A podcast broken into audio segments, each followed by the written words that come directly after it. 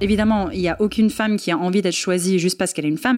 En revanche, c'est très difficile de changer les choses sans avoir quelque chose de mesurable euh, en face. Donc je trouve que les quotas aujourd'hui, c'est un des moyens les plus efficaces de changer les choses.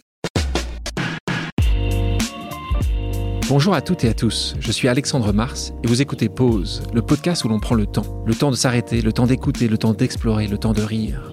Merci de votre fidélité et d'être de plus en plus nombreux à nous rejoindre chaque semaine. Chaque épisode est l'occasion de marquer un temps d'arrêt pour aller à la rencontre de mes invités. Ces femmes et ces hommes sont des artistes, des chefs d'entreprise, des écrivains, des entrepreneurs, des sportifs ou des activistes. Ils ont accepté le temps d'une pause de nous livrer les dessous et les secrets de leur parcours. Nous allons parler de réussite et d'échec, d'engagement et de mission, d'entrepreneuriat et de défis. Un moment unique et sans concession pour vous inspirer et vous évader. Vous êtes en pause, soyez les bienvenus. Aujourd'hui, je suis en compagnie de la reine des startups françaises. D'origine iranienne, ses parents ont fui leur pays natal pour se réfugier en Californie. Elle est née dans la Silicon Valley, à Palo Alto, et pourtant, c'est la France qu'elle a choisie pour la conquête de l'écosystème tech. Devenue très jeune francophile, elle part s'installer à Paris et finit par se passionner pour le monde des startups. Passée par le site TechCrunch, elle y rencontre un certain Xavier Niel. En 2015, le génie des télécoms revient vers elle pour lui confier la direction de son nouveau projet d'incubateur, Station F, aujourd'hui devenu le plus grand campus de start-up au monde. Le temps d'une pause, la plus française des Californiennes revient sur son parcours atypique, marqué par sa passion de l'innovation, son engagement envers la cause des femmes et son amour des défis. Bonjour Roxane Varza. Bonjour. Comment tu vas? Très bien, merci. Euh, comme je le disais dans l'introduction, tu es né donc euh, euh, dans les années 80 à Palo Alto, en Californie. Tu grandis aux États-Unis car tes parents ont fui l'Iran en 1979. Est-ce que toi, ils t'ont beaucoup parlé de, de leur pays? Ça reste encore une blessure aujourd'hui C'est quelque chose encore très marquant ou très important dans, dans ta famille? Non, c'est pas du tout vu comme une blessure. ou enfin, En fait, on n'utilise même pas le mot fuit parce que c'était finalement c'était un choix. Enfin, ils auraient pu choisir de rester. Euh, mon père, il avait déjà étudié à Stanford. À Stanford, c'est ça? Et voilà, il connaissait déjà un peu les États-Unis. Ils ont décidé à ce moment-là, ils ont vu en fait comment les, les, choses évoluaient en Iran et ils ont dit bah en fait pourquoi pas juste aller vivre là-bas. Euh, mais évidemment, aujourd'hui, quand on parle d'Iran, et mes parents ils passent encore beaucoup de temps en Iran, euh, c'est pas du tout un, un point blessant. C'est surtout, euh, on, on adore toujours le pays. Ils ont choisi la Californie, ils avaient d'autres choix. Alors évidemment, ton papa avait fait Stanford avant. Ils avaient d'autres opportunités ou pas? Je pense que les Iraniens, euh, enfin déjà, on est, on est assez communautaire. Euh, J'ai l'impression que peut-être la moitié du pays ou la moitié des gens qui sont partis, ils sont allés dans les deux endroits, euh, San Francisco et Los Angeles. Bon, en vrai, ils auraient pu aller n'importe où, mais je pense que c'est juste par, voilà, là-bas, ils connaissent, euh, c'est par facilité. Donc, donc, tes parents sont naturalisés américains, ton père donc devient ingénieur, informaticien puis trader, ta maman professeur d'anglais pour les étrangers. À quoi ressemblait ton enfance à Palo Alto? Je pense que c'est une enfance assez euh, typique en vrai. Euh, enfin, euh, les gens, ils ont envie de savoir à quel moment la tech est rentrée dans ma vie. Donc j'ai un souvenir de mon père. je pense que j'avais peut-être 12 ans à l'époque. Il insistait le week-end pour me montrer comment fabriquer un ordinateur, et j'étais mais pas du tout intéressée à l'époque. mais sinon, en vrai, j'étais. Enfin, on faisait des sports, on sortait, on était beaucoup en famille, on était beaucoup avec d'autres Iraniens. donc voilà, je pense que la culture iranienne était assez présente dans ma vie. Ta maman possédait des livres en français. Est-ce que tu vois des livres sur l'étagère? C'est ça qui t'a fait aimer le français? C'est assez marrant quand tu le dis. Tu, tu, étais rebelle en fait, c'est ça, hein, quand tu prenais le français, c'était un acte de rébellion parce que c'était plutôt l'espagnol, c'était plutôt d'autant. Toi, le français, c'était ta volonté de montrer que tu es différente, c'est ça? Bah ouais, je pense que c'était un mélange de tout en vrai. C'était, je voyais ces livres dans la maison et euh, je trouvais ça hyper beau. Enfin, je comprenais pas de quoi ça parlait, mais juste en regardant les pages, regardant un peu les mots, je me disais ah j'aimerais bien comprendre. Euh, c'était un peu la curiosité. Et après, je pense aussi, je voyais tout le monde qui faisait l'espagnol à l'école et je me disais mais je vais juste pas faire comme tous les autres. Donc c'était en vrai, c'était un mélange de ces, ces différents points. Et, donc, euh, et donc, tu passeras quand même une licence en littérature française à UCLA. Donc, euh, la bosse du français t'a quand même prise. Et donc là, est-ce que tu hésites Parce que là, tu me parlais tout à l'heure de ton papa euh, et quand est-ce que l'informatique t'est tombée dessus. Mais moi, ce qui m'intéresse ici, c'est est-ce que tu, prenais la voie potentiellement pour être comme ta maman, pour être professeur de langue? T'as réfléchi ça ou pas du tout? Bah, Pas du tout. En fait, j'avais même pas de plan carrière et je pense que mes parents étaient super inquiets. Euh, je me rappelle d'ailleurs que quand j'avais annoncé que je voulais étudier le français, les deux, ils m'ont regardé en mode mais, mais pourquoi? Euh, et, en fait, j'avais dit à mes parents, j'ai dit bah, je vais être journaliste, mais c'était c'était pas forcément parce que j'avais un projet de devenir journaliste, c'était juste pour les rassurer, pour dire bah écoute, il y a quand même des carrières qu'on peut faire avec. Euh, et du coup, quand je suis arrivée chez TechCrunch, c'était finalement le hasard total, mais mes parents croyaient que ça faisait partie du plan. Parce que là, c'est quelques années, quelques années après. Avant d'arriver à TechCrunch, tu te retrouves, à l'époque ça s'appelait l'Agence française pour les investissements internationaux, c'est pas très sexy, ça a été depuis euh, appelé Business France. C'est ton premier job. Tu te retrouves à essayer de convertir euh, des entreprises et leur parler de la France. Tu as 22 ans, Comment tu te retrouves là? Tu appelles quelqu'un Tu remplis bah, En fait, euh, j'étais juste. Comment ça se passe? J'avais tellement envie de travailler avec la France et en français que je cherchais, mais sans arrêt, à tout ce qui pourrait avoir un lien avec la France. Euh, je cherchais même euh, des boulots en France à l'époque, mais pour le visa, c'était juste impossible. Euh, mais vraiment, mm. j'étais, mais je pense que j'étais un peu obsédée. Je cherchais tout, je postulais partout, et finalement, j'ai trouvé cette annonce. Je me rappelle même plus où c'était, peut-être Craigslist. et en fait, j'ai postulé et j'ai eu un entretien, et finalement, j'ai eu le poste. Mais là-dessus, est-ce que tu étais déjà venu souvent en France avant? Parce que non, tu ne même pas. Jamais, hein, c'est ça. Hein? J'avais passé une année en échange à Bordeaux. Euh, je suis tombée amoureuse du pays à l'époque et j'ai dit bah, j'ai envie d'y être. Euh, enfin, je pense que j'ai envie de passer ma vie là-bas. Et donc, ça a commencé comme ça, en vrai. Et tu as réussi à l'expliquer, ça? Euh, Ton amour, c'est-à-dire que tu as, posé les pieds sur le sol français et tu t'es dit c'est là où je veux grandir, c'est là où je veux avoir mes, ma famille, c'est J'arrive pas à l'expliquer. Bah, en fait, je pense que c'est un mélange de plusieurs choses aussi. Je pense que euh, les États-Unis, pour moi, avaient beaucoup changé après le 11 septembre. Euh, avec mes racines et tout, je pense que je me demandais si j'étais vraiment à ma place là-bas. Je pense aussi j'avais envie de vivre euh, dans un autre pays, tout simplement pour voir autre chose. Quand je suis arrivée en France, je me disais, bah, en fait, c'est un pays où j'ai l'impression que je partage quand même un peu les valeurs avec les gens que j'ai rencontrés. Donc voilà, c'était tout ça où je me suis dit, bah, en fait, j'ai envie que ça soit mon pays.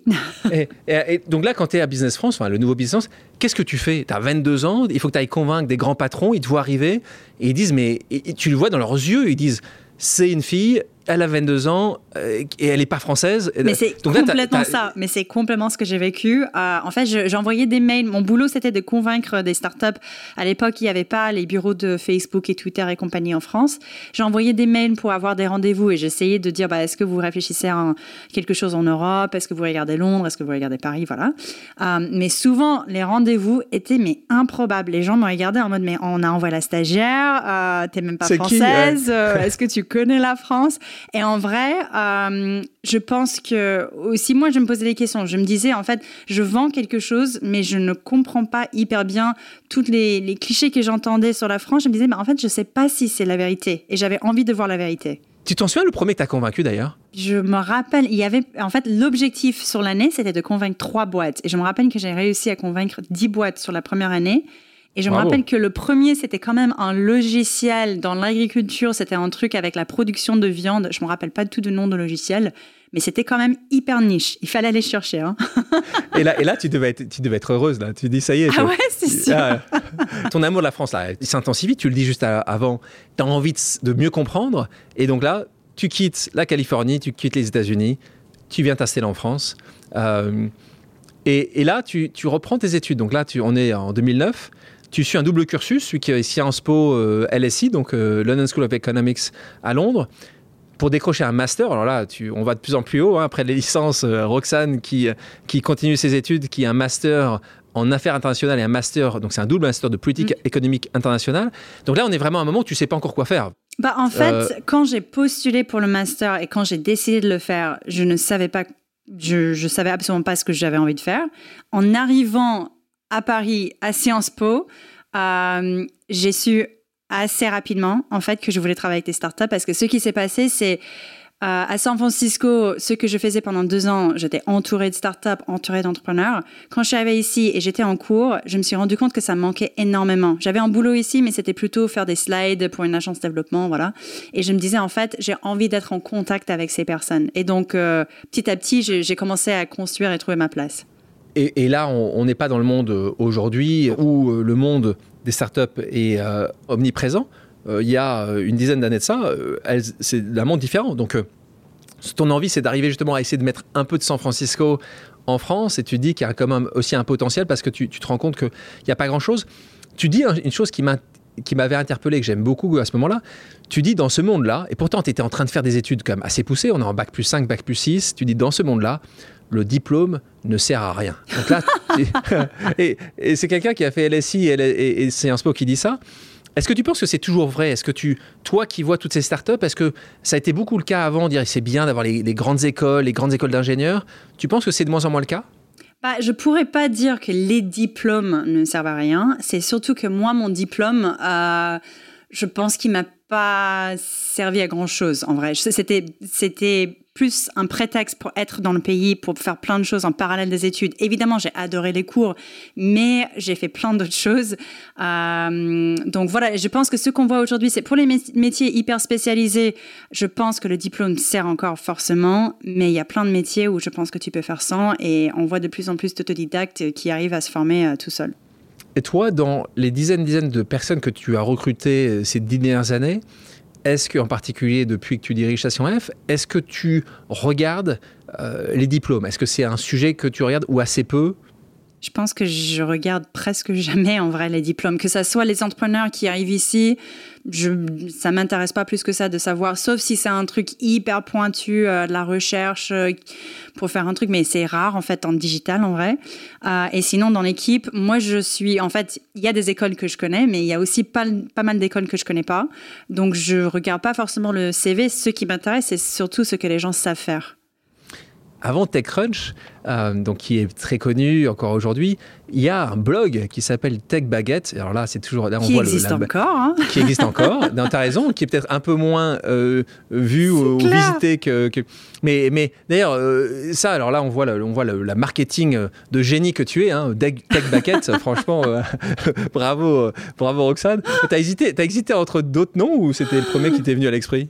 Oh, mais c'est euh, une blague euh, mon blog parce que en fait le nom j'avais jamais imaginé que quelqu'un allait vraiment le lire. J'ai pris un nom parce que je trouvais ça mignon et drôle. Mon père m'avait dit ne choisis surtout pas ce nom, les gens vont se moquer de toi. Et j'ai dit franchement j'y vais. Euh, mais je pense que Tech Baguette non je sais pas si j'avais d'autres noms en vrai. en tout cas il parle il est assez on le comprend assez bien. Qu'est-ce que tu écrivais justement à l'époque quand tu commences ton premier Est-ce que tu te souviens de ton premier ton premier papier? Oui, je me rappelle parce que c'était le soir du Nouvel An. Euh, j'avais décidé, au lieu de sortir faire la fête, de rester à la maison et lancer un blog sur la tech. Donc, euh, ça, veut dire, ça veut dire quelque chose sur ma personnalité.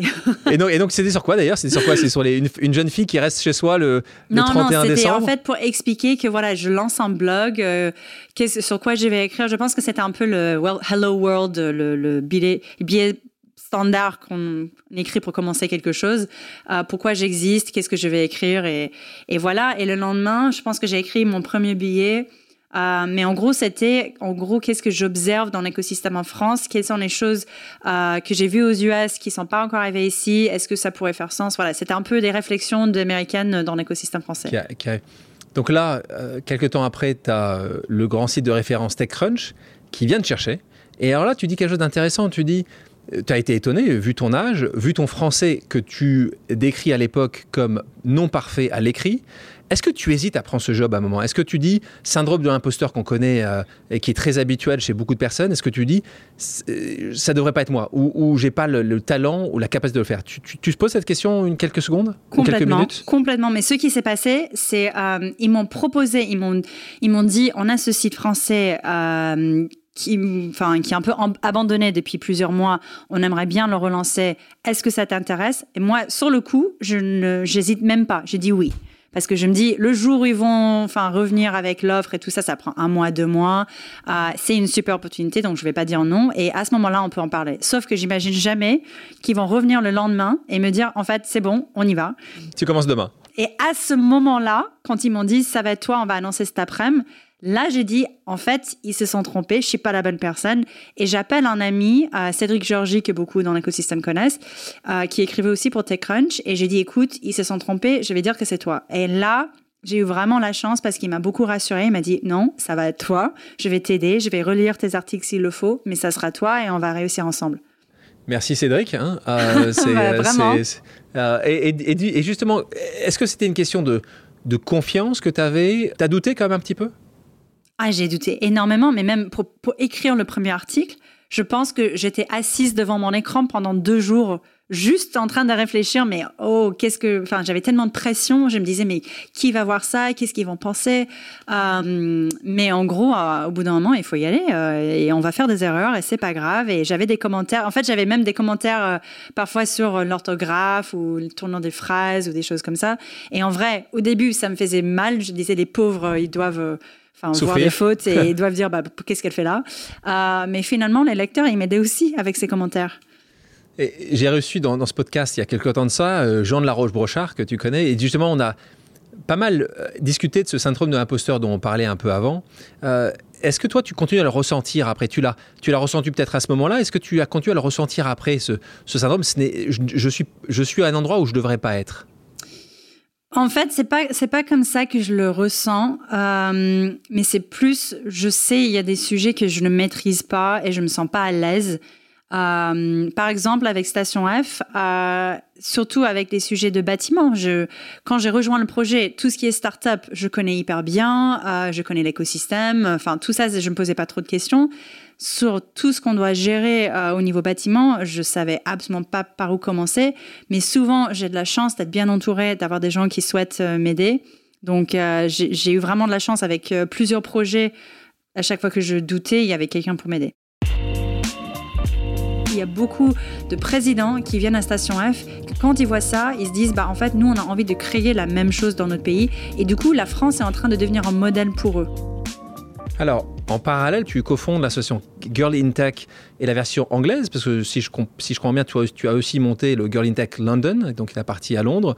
Euh, à ce moment-là, on est en 2011. Euh, la raison principale de cette création-là, c'est que toi, tu avais été déjà confronté trop souvent au sexisme, il y avait un moment où tu, voulais le, structurer d'une certaine manière. Euh, pourquoi tu lances des associations, pourquoi tu lances des entités, des plateformes pour répondre à ce mal récurrent? Euh, bah, En vrai, c'était euh, quand j'étais journaliste chez TechCrunch, j'avais du mal à trouver des profils et des histoires différentes. je tombais souvent sur le même profil de personnes qui créent une entreprise. je me disais au bout d'un moment, où sont les femmes? Pourquoi j'entends pas parler d'une femme qui, enfin, il y avait, euh, je me rappelle une des premières femmes euh, que j'avais couvert pour TechCrunch, c'était Céline Lazorde quand elle a monté Litchi. Euh, mais à part Céline, il n'y avait pas non plus des masses de femmes qui étaient très visibles. Et même quand on allait sur des conférences, on trouvait toujours un peu les mêmes têtes, les mêmes personnes qui étaient invitées pour les prises de parole. Mais après, quand j'ai regardé autour de moi, je me disais, mais en fait, je sais qu'il y a des femmes. on commençait à avoir des entrepreneurs qui étaient, euh, enfin avec avec le temps et avec le réseau, on commençait à avoir des personnes, mais on se disait pourquoi ces personnes ne sont pas invitées aux conférences? Et donc avec Girls in Tech, euh, quand on a créé le réseau à Paris avec Mounia Erka qui l'a cofondé avec moi, c'était surtout de mettre en avant ces profils qu'on ne voyait pas dans d'autres euh, conférences. Et là, on a découvert qu'il y avait un grand intérêt pour ce sujet. Moi, j'ai pensé le premier événement, il va y avoir 20 personnes qui vont venir et, et ça, ça aurait été super. On avait plus de 100 personnes euh, qui sont venus. On avait une liste attente, on avait des hommes qui voulaient venir aussi, voir qui sont ces femmes qui parlent de ces sujets. Bah, c'était vraiment génial. Et comme tu as évoqué aussi le fait que j'ai lancé à Londres, bah, c'était pas du tout la même chose à Londres. Quand j'ai lancé euh, Girls Tech à Londres, euh, c'était pas reçu de la même façon que c'était reçu en France. Euh, il y avait même des femmes qui étaient contre parce que le logo était rose. C'était un logo que moi j'avais pas choisi parce que c'était la branche euh, anglaise de quelque chose qui était créé aux US. Elles étaient contre le fait, enfin une initiative qui soutienne les femmes. elles se disaient mais nous on n'a pas envie qu'on parle du fait qu'on est des femmes, on veut parler d'autres choses. Mais je me disais mais en fait on fait du mal à personne. Donc moi ça m'a un peu étonnée. Euh, mais ce que, ce que j'ai constaté par la suite, c'est quand je suis revenue en France, euh, le sujet, il a pris encore plus d'ampleur et j'ai l'impression qu'aujourd'hui, euh, il y a tellement de gens qui se mobilisent pour changer les choses que vraiment on, commence à voir une différence. Alors c'est intéressant parce que tu montes dans l'année, une année importante pour le système législatif français, parce qu'en 2011, la loi Copé-Zimmermann qui impose des quotas justement pour faire émerger des femmes dans les conseils d'administration est votée. Toi, à ce moment-là, en 2011, Comment tu le remarques? Comment tu Est-ce que tu trouves que c'était une bonne chose? Et comment tu le vois aujourd'hui? Est-ce que tu penses que les quotas euh, sont une des voies nécessaires, obligatoires pour faire justement avancer euh, la cause euh, féministe? Bon, déjà, je repense sur comment on voyait ça en 2011. En vrai, on, était un peu loin de ce sujet-là parce que notre sujet, c'était vraiment de voir plus d'entrepreneurs femmes, donc de voir plus de femmes qui créent leurs entreprises. Je pense qu'en 2011, on ne voyait pas plus que ça. ça. Ça venait de commencer, le sujet, enfin, il y avait beaucoup moins de, euh, de soutien, d'initiatives, enfin, même dans les conférences, on voyait juste moins de femmes. En 2013, c'est l'année où j'ai vraiment commencé à sentir une différence. Même euh, quand on parle avec des fonds, avec des VC, ils disaient ouais, le deal flow euh, féminin a complètement changé. Bah, si tu me poses la question sur comment je vois les quotas aujourd'hui, je suis assez anti-quota de base parce que, évidemment, il n'y a aucune femme qui a envie d'être choisie juste parce qu'elle est une femme, elle a envie de vraiment mériter sa place. En revanche, c'est très difficile de changer les choses sans avoir euh, quelque chose de mesurable en face. Donc je trouve que les quotas aujourd'hui, c'est un des moyens les plus efficaces de faire changer les choses. Donc, donc ce que tu me dis, c'est quand même euh, deux éléments qui, qui, vont s'entrechoquer. D'un côté, tu, tu, ne serais pas pour ça, mais tu te rends compte, comme beaucoup de personnes, qu'il n'y a pas beaucoup d'autres solutions. Alors, est-ce que c'est peut-être la moins mauvaise solution, mais c'est une solution pour faire changer les choses? C'est ça, oui. Bah, après, quelque chose qu'on a mis en place à Station F, c'est euh, on n'a pas mis en place des quotas, par exemple, pour les programmes, mais on s'est rendu compte que si tu fais pas l'effort d'agrandir le pool de candidats, euh, tu vas pas avoir la conversion par la suite. Donc ça, c'est aussi quelque chose qui peut faire la différence. Tu parlais de Céline Lazort, fondatrice de Litchi. Euh, je l'ai reçue il y a quelques temps dans le podcast et elle me parlait de l'étude Sista sur les levées de fonds montre que les projets portés par les femmes sont, et tu connais le chiffre par cœur, sont de moins de 3% euh, sur l'ensemble des projets. Alors c'est en train d'évoluer. Est-ce que tu vois une évolution? Est-ce que tu penses que on va quand même dans un sens plus positif Est-ce que Sista, c'est un petit peu la petite sœur de Garden's Tech Ça a l'air d'être un peu, un peu ça, non? Oui, d'ailleurs, on a fusionné, euh, avec Sista. Ouais, on a changé de marque. On est devenu Starter en 2000, je sais plus, 2015, 2016. Et après, on a fusionné avec Sista parce que franchement, tout le monde euh, se bat pour la même cause. Ça fait pas sens d'avoir plusieurs associations. Euh. Mais du coup, pour revenir sur ce chiffre, oui, c'est hyper triste. Après, ce que moi je constate, c'est qu'aujourd'hui, l'écosystème a pris conscience. Euh, maintenant, il faut voir qu'est-ce que les fonds sont capables de faire pour changer les choses. Et là, par exemple, tu as combien de startups euh, euh, chez Station F toujours, toujours autour de 1000 startups à Station F. Combien sont aujourd'hui dirigées par les femmes? C'est, ça doit être autour de un tiers Enfin, je dis ça grosso modo parce que je ne suis pas capable de donner un chiffre exact. À peu près un tiers. Ouais, on a plus de 5 programmes où tu touches 45% euh, ou plus de startups fondées par des femmes. Donc ça, c'est au-dessus de la moyenne, mais tu as d'autres programmes qui sont en dessous. Continuons cette marche avec toi dans ton parcours assez, euh, assez incroyable. Là, à ce moment-là, euh, l'incubateur parisien de Microsoft te débauche, en tout cas euh, te fait une offre. Une offre, tu travailles rue du Sentier, cette célèbre Silicon Sentier française. Et donc là, tu, travailles sur un dispositif destiné à soutenir les entrepreneurs du numérique, ces startups. On commence à entendre parler de plus en plus de toi, puisque tu es très visible sur, euh, chez Business Insider, parmi les 30 femmes en dessous de 30 ans. Tu as depuis ce moment-là eu de plus en plus d'articles de presse, on a toujours beaucoup parlé de toi, on t'a toujours mis en avant comme une réussite féminine, comme une réussite de quelqu'un de jeune. Est-ce que tu l'as toujours euh, pris avec plaisir euh, euh, cet, aspect-là? Bah, en fait, c'est un peu étrange parce qu'évidemment, c'est super flatteur de se retrouver dans les classements. mais en réalité, quand j'ai vu ça, je savais que c'était juste parce que j'étais potentiellement quelqu'un de très visible. en, vrai, je ne sais pas comment ils choisissent les personnes pour ce type de choses. et même les articles, on a, on a, par exemple, quand j'ai commencé chez Station F, il y a beaucoup de portraits euh, sur moi, mais Enfin, on a surtout fait ça parce qu'on n'avait pas d'autres éléments à partager à, ce moment-là. C'était pas parce que j'avais envie forcément d'être hyper visible avec ce projet. Mais euh, et d'ailleurs, en parlant de, fierté qui pourrait être le corollaire de, tous ces papiers-là, on parlait de tes parents tout à l'heure qui euh, te voyaient journaliste en disant bah tiens, je comprends, Roxane t'avait vu quelques coups avant. Est-ce que quand tu commences à être visible, parce que là on parlait de, on parlait de Business Insider, mais ça a été Vanity Fair, Le Figaro, Evening Standard et beaucoup d'autres où tu as eu des classements, est-ce qu'il y avait une fierté? Est-ce que toi tu étais fier? Est-ce que tes parents euh, étaient aussi euh, fiers de, cette réussite? Oui, je pense qu'ils, je pense qu'ils étaient fiers. Je pense que surtout, euh, ils ont dit que j'ai enfin fait quelque chose avec mon diplôme en français. Donc, euh, finalement. Ils ont, ouais, je pense qu'ils n'ont pas trop compris de quoi il s'agit, qu'est-ce que c'est. Mais en fait, les deux, ils sont venus euh, visiter Station F. Et même quand j'étais chez TechCrunch, je me rappelle, j'avais un commentaire d'un de mes parents. Ah, tiens, ce blog, il est assez connu, je pense. Je genre, oh dear. mais, mais en vrai, je pense que ça montrait que voilà, j'avais fait quelque chose avec. De, de ton diplôme. Euh, donc là, quelques années passées chez Microsoft Venture, et là, il se passe euh, un élément essentiel vraiment de, ta carrière et de ta vie, c'est que tu prends la direction de l'incubateur Station F, euh, Station Fraissinet, Station France, il y a beaucoup de, il y a beaucoup de manières d'utiliser le F. après avoir été débauché donc par, par l'excellent Xavier Niel, tu l'avais rencontré justement dans ta période TechCrunch. Tu peux me raconter cette première rencontre? Bah En fait, c'était moi j'étais chez TechCrunch et il y avait un événement chez Microsoft euh, pour le passage de Steve Ballmer qui était PDG de Microsoft à l'époque pour son passage à Paris. Et ce jour-là, ils avaient invité euh, plusieurs euh, grands patrons français. Donc, il y avait Marc Simoncini, il y avait Jacques-Antoine Grandjean, il y avait Xavier.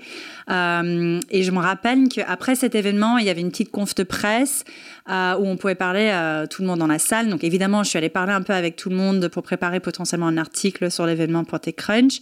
Et je me rappelle que quelqu'un me demande, est-ce que tu veux rencontrer Xavier? Et j'étais là, genre, ben, Xavier, est-ce qu'il a envie de me rencontrer moi? Je pense pas. et euh, c'était juste, c'était juste une discussion improbable parce que quelqu'un fait, euh, Xavier, je te présente Roxane, euh, tu sais, elle écrit pour tes crunch. Et là, il me fait, oui, bien sûr, j'écris, je, lis tes articles. Et là, je suis là, genre, bah, je pense pas quand même. Il est bon. Il est, là, tu dis, il est, soit il est très très bon, soit il veut me faire une. Non, mais je pense qu'il est lisé vraiment. Il est, il est assez incroyable. Ouais, bah oui. Et du coup, voilà, on est resté en contact. Et en effet, il lisait vraiment parce que de temps en temps, il m'envoyait des, des commentaires, des suggestions, des, des, des personnes à interviewer. Donc, euh, vraiment, c'était excellent. Et, qu'est-ce qui, qu'est-ce qui lui a plu, d'après toi, chez toi? Si tu veux lister les trois choses qui, qui, qui, qui, ont pu lui plaire. Si je lui demande, Xavier, qu'est-ce que tu as aimé chez Roxane, il dira quoi Les trois choses? Oula, je sais pas. Euh, Oh, je ne sais, sais, pas répondre pour lui. Après, je, je sais ce qu'il raconte quand on lui pose cette question en interview, ça je sais. Mais toi, comment tu, comment tu l'interprètes ça? Bah, en vrai, je pense que je pense que bah, évidemment, euh, il voit que je suis quelqu'un de passionné qui, qui, connaît. Je pense que je connais bien l'écosystème ici, mais pas qu'en France. Je pense qu'évidemment avec Station F, il cherchait aussi euh, une vision, un élément un peu international. Euh, et ça, je, ça, je l'ai. J'aime bien euh, développer des choses, des ponts avec euh, d'autres pays. je pense aussi mon profil, ça, c'est un choix assez atypique. beaucoup de personnes m'ont fait ce commentaire. donc en fait, le fait qu'ils choisissent une femme que les gens ils ont dit jeune, je sais plus si je suis jeune toujours, mais je pense que voilà, ça voulait dire aussi que peut-être la diversité était aussi un élément pour lui. Et puis, quand il m'a posé la question, qu'est-ce que tu as envie de faire dans ce projet J'ai répondu, j'ai envie de tout faire. Et peut-être c'était aussi euh, quelque chose qu'il voulait entendre. Et dit, ça, ça me va bien moi aussi. Euh, c'est ça qu'il t'a dit. Et, justement, qu'est-ce que euh, tu savais, toi, ou tu as, su après qu'il était le finaliste en face de toi?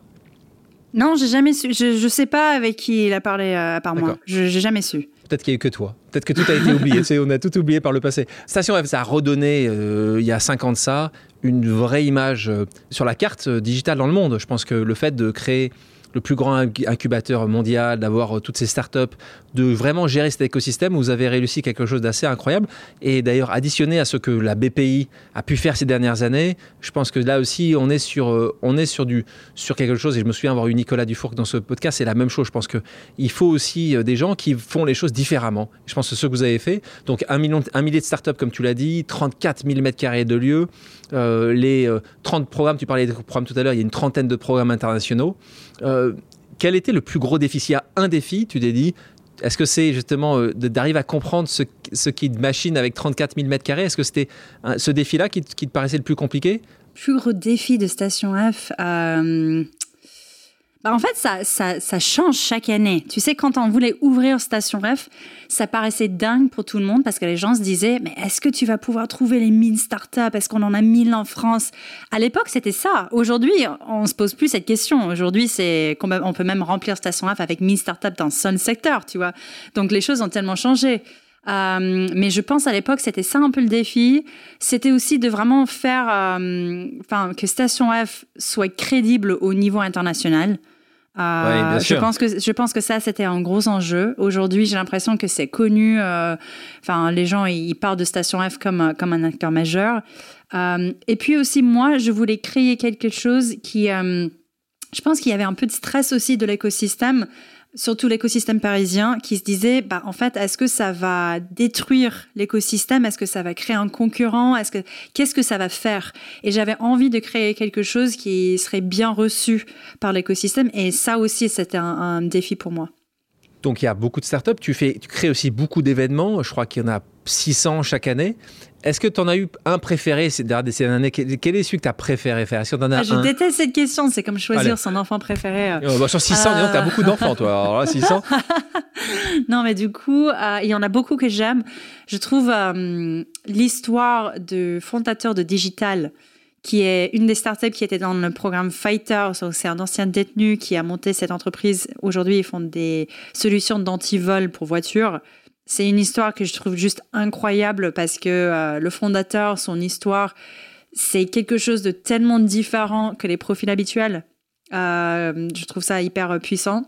Puis il y a des startups comme la première boîte rachetée à Station F, c'était fondé par euh, une femme de moins de 30 ans qui avait fait 42, Recast.ai, qui s'est fait racheter par SAP. Euh, on enfin, les gens, ils auraient pu penser que c'était un acquihire, mais en fait, SAP a intégré la solution dans l'ensemble de leurs solutions worldwide. Je trouve ça hyper euh, puissant pour une startup française.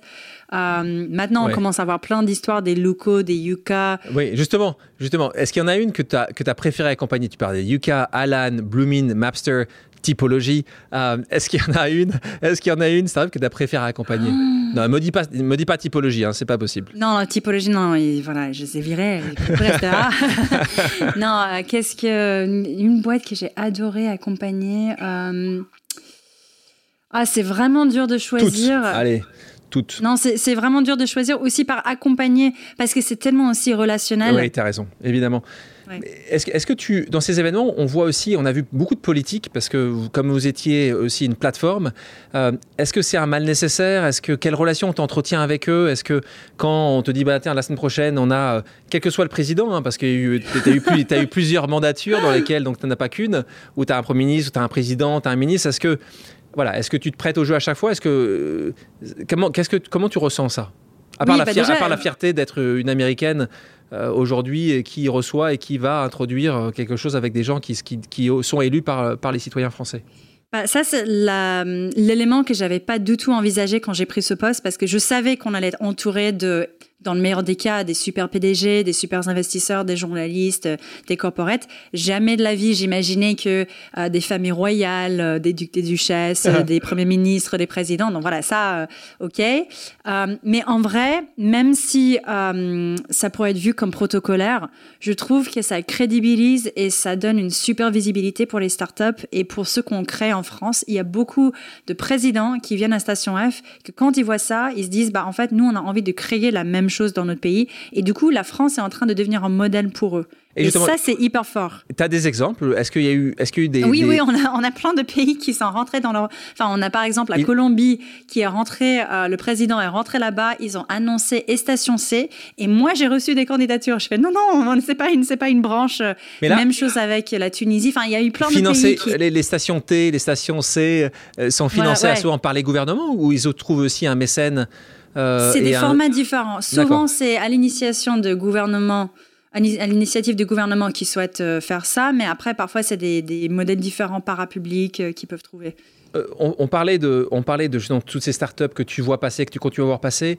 On voit une, justement aujourd'hui des chiffres de plus en plus importants, des levées de fonds de plus en plus incroyables. Est-ce que tu vois ça en disant il y a un moment ou un autre où où l'arbre ne va pas jusqu'au ciel Ou est-ce que tu dis juste que euh, ça durera le temps que ça durera? Que, Comment tu vois ces entreprises qui lèvent aujourd'hui 300, 400, 500, 600 millions d'euros?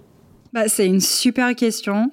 Euh, merci. Parce que Évidemment, ça oh, toutes les questions sont géniales. Ah, merci, merci. Euh, non, mais ça, c'est un vrai sujet parce que évidemment aujourd'hui, on peut se féliciter parce que c'était un travail de tout l'écosystème. Le gouvernement a beaucoup aidé aussi. En revanche, je pense qu'il faut vraiment faire attention. Euh, sur plusieurs points, je pense qu'on va commencer à avoir des comportements qui vont avec, euh, avec le, climat de lever beaucoup d'argent. On va commencer à avoir des comportements hyper agressifs parce que marché, marché d'emploi, euh, parce qu'il va falloir euh, faire ses preuves pour pouvoir lever par la suite ou faire ses exits.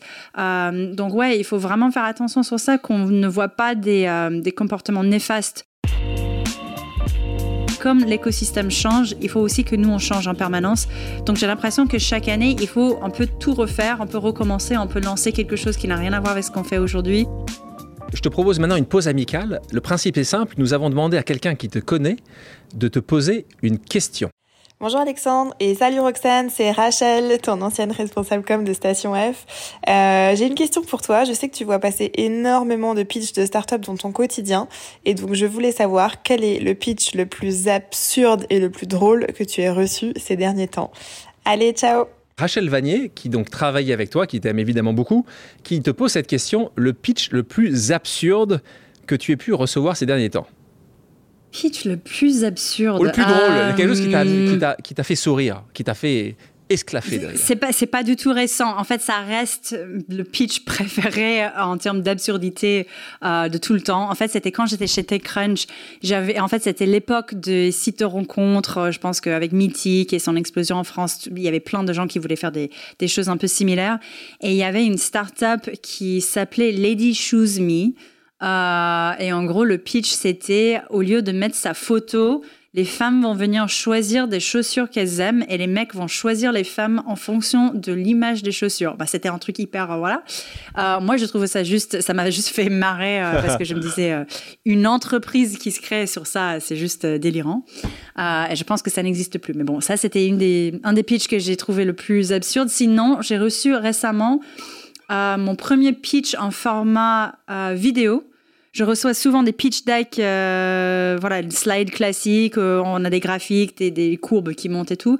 Là, c'était en format beaucoup plus perso où les gens se présentaient, les fondateurs se présentaient avec des vidéos et c'était un format adapté sur mobile. Donc, euh, les choses ont bien évolué. Est-ce que tu les as choisis je suis en train de regarder ah, potentiellement pour investir même. Donc euh, c'est un format qui m'a séduit. Donc, ils ont bien. Donc les gars, euh, pour ceux qui, pour tous, toutes euh, et tous qui veulent proposer, pensez à ça.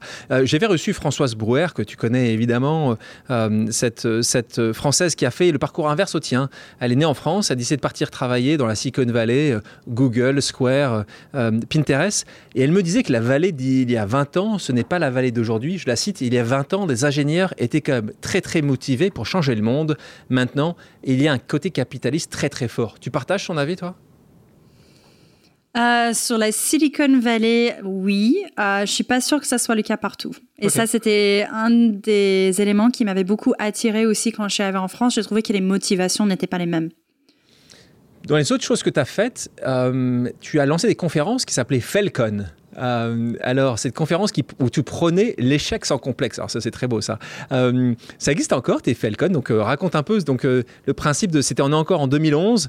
Tu prônes la notion d'échec quand tu dis. Alors, c'est très américain, où l'échec est plutôt une chose positive. C'est les prémices d'un succès. Raconte-moi un peu ça. Bah, moi, j'avais senti que c'était un sujet tabou juste en côtoyant des différents entrepreneurs pour les articles et pour les différents sujets. Euh, et il y avait un sentiment que voilà, il fallait faire quelque chose pour que les gens se partagent un petit peu plus les erreurs, les échecs. Euh, donc première édition de cette conférence, c'était pas Failcon, ça s'appelait Failconf, c'était en français, c'était à Microsoft.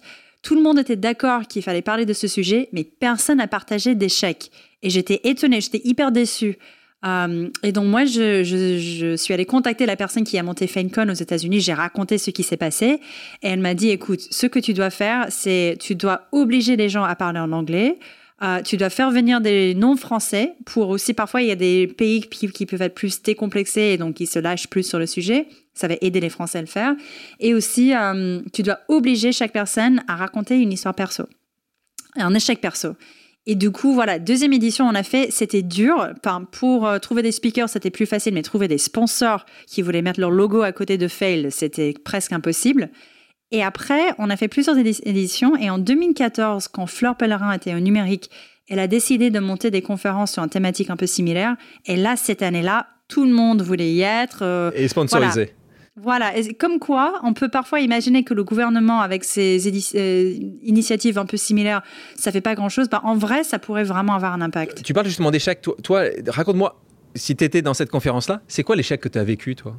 Ah, j'en ai plein, j'en Ah, ai, donne-moi-en, j'en ai beaucoup euh, aujourd'hui. Voilà, Station F, équipe de 40 personnes, euh, euh, ouvert depuis 4 ans, j'en ai forcément. Il y a des offres, par exemple, euh, qu'on avait mis en place au début de Station F qui n'ont pas du tout marché, qu'on a dû arrêter. Bah, ma- mon exemple préféré, c'est première semaine de Station F, on a reçu 1500 personnes sur le campus. Euh, on n'a jamais eu l'occasion de tester les différents matériaux enfin, sur place, donc les, les prises et des choses comme ça. On n'avait jamais testé parce qu'on avait euh, reçu le bâtiment 48 heures avant. Euh, donc c'était juste, on est allé trop vite. Et le truc qu'on a oublié, c'était le service client. Si quelqu'un avait un problème, un truc à remonter, bah, on a juste oublié complètement. Et donc ça, il fallait euh, voilà mettre en place quelque chose, sensibiliser les gens. euh, et c'était comme il n'y avait jamais eu de- d'incubateur ou de- d'espace startup si grand, les autres espaces n'ont jamais eu euh, ce problème. Une autre question, une pause amicale, euh, quelqu'un que tu connais très bien. Salut Roxane.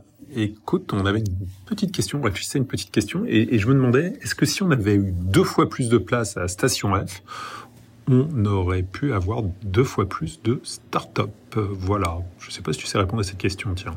Question de Xavier Niel. euh, si tu avais eu deux fois plus de place, si vous aviez eu deux fois plus de place, est-ce que tu aurais mis deux fois plus de start-up? Voilà la question Xavier. J'adore, j'adore que Xavier me pose cette question parce qu'il connaît la réponse. En fait, si on avait 11 fois plus de place, on aurait pu avoir 11 fois plus de startups parce qu'on a à peu près 11 000 candidats par an qui postulent. Donc, on est encore hyper sélectif. Euh, et oui, donc euh, Xavier, je pense qu'il me pose cette question aussi parce qu'il aimerait bien qu'on, réfléchisse à des extensions. Justement, en parlant d'extension, toi maintenant, ça fait euh, quelques années, hein, quasiment six ans, euh, que tu es à Station F, toi qui bougeais souvent de job.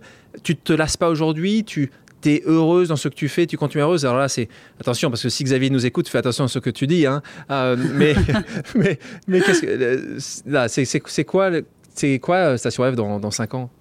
Ouais, c'est marrant parce que j'imaginais euh, jamais passer autant de temps dans une entreprise euh, sans m'en rendre compte. J'ai l'impression que vraiment on est toujours au début de l'histoire de Station F. Je pense que c'est aussi grâce à Xavier qui nous donne beaucoup de liberté et c'est aussi un peu la nature du projet parce que comme l'écosystème change, il faut aussi que nous on change en permanence. Donc j'ai l'impression que chaque année il faut un peu tout refaire, on peut recommencer, on peut lancer quelque chose qui n'a rien à voir avec ce qu'on fait aujourd'hui. Euh, donc là sur les premières années, il fallait quand même euh, corriger ou debug pas mal euh, des choses qu'on avait mis en place parce qu'on est allé tellement vite sur le lancement. Mais aujourd'hui, je sens qu'on est maintenant dans une phase qui est super intéressante où on peut vraiment commencer à être beaucoup plus créatif et développer des choses qu'on a envie de faire pour euh, mieux accompagner l'écosystème euh, et son évolution. Roxane Varza patronne une start-up Oui, non? Station F, c'est un peu ma start-up aujourd'hui. Je ne sais pas si je pourrais être... Tu es intrapreneur. Tu, tu, Oui, bah en fait non. La, la- la vraie réponse c'est je sais pas si je pourrais me dédier à un sujet spécifique. Je- ce que j'adore avec Station F, c'est j'adore découvrir en permanence des nouvelles idées.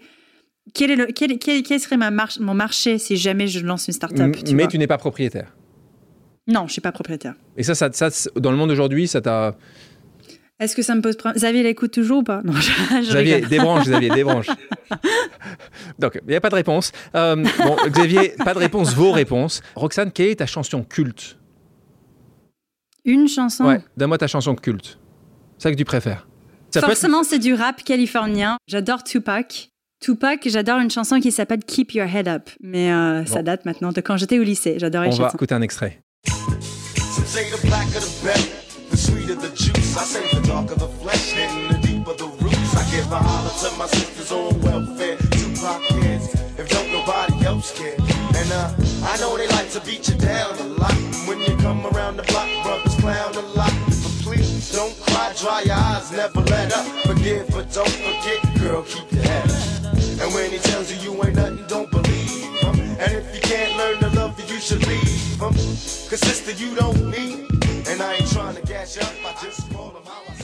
Passons à des questions d'ordre personnel. Est-ce que tu es prête? Ok, Tu dois, tu dois. De toute façon, tu n'as pas beaucoup de choix. hein. j'ai pas le choix. Euh, quel est ton gadget tech préféré? Ça peut pas être mon téléphone? C'est un bon, ça marche. Ça va. Quelle est donc ton application sur ton téléphone préféré?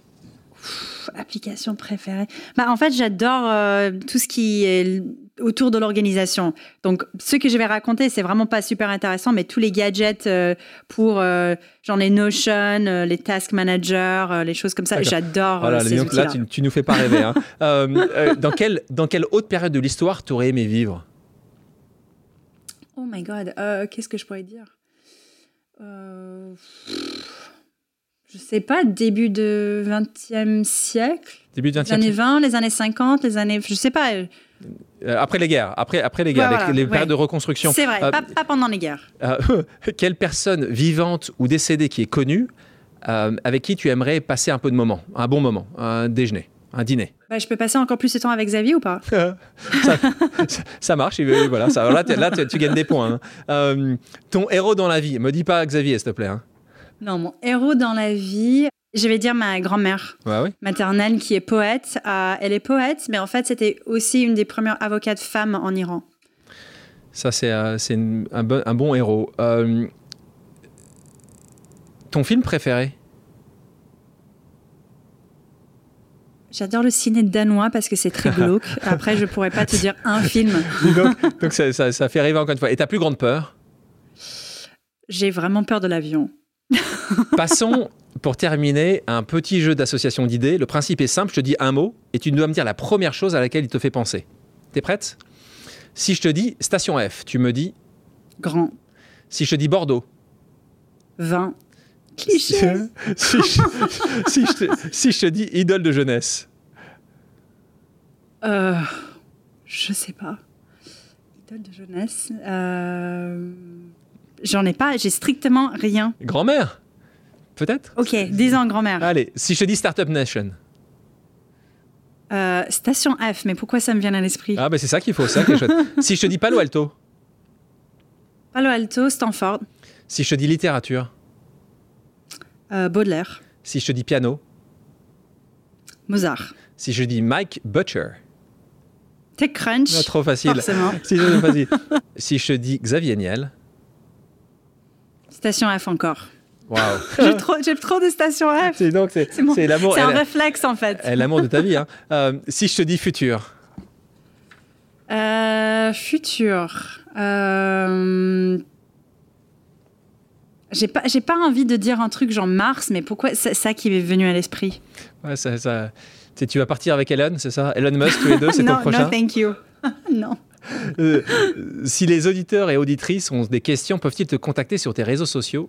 Peux-tu nous Bien les sûr, bien sûr. Euh, sur Twitter, je réponds à tout. euh, donc, euh, enfin, Roxane Varza tout attaché. Sinon, mon mail, il est aussi assez simple à trouver en ligne. Donc, Roxane avec deux N à stationf.co. Et je réponds à tout. Merci, Roxane Varza. Merci beaucoup.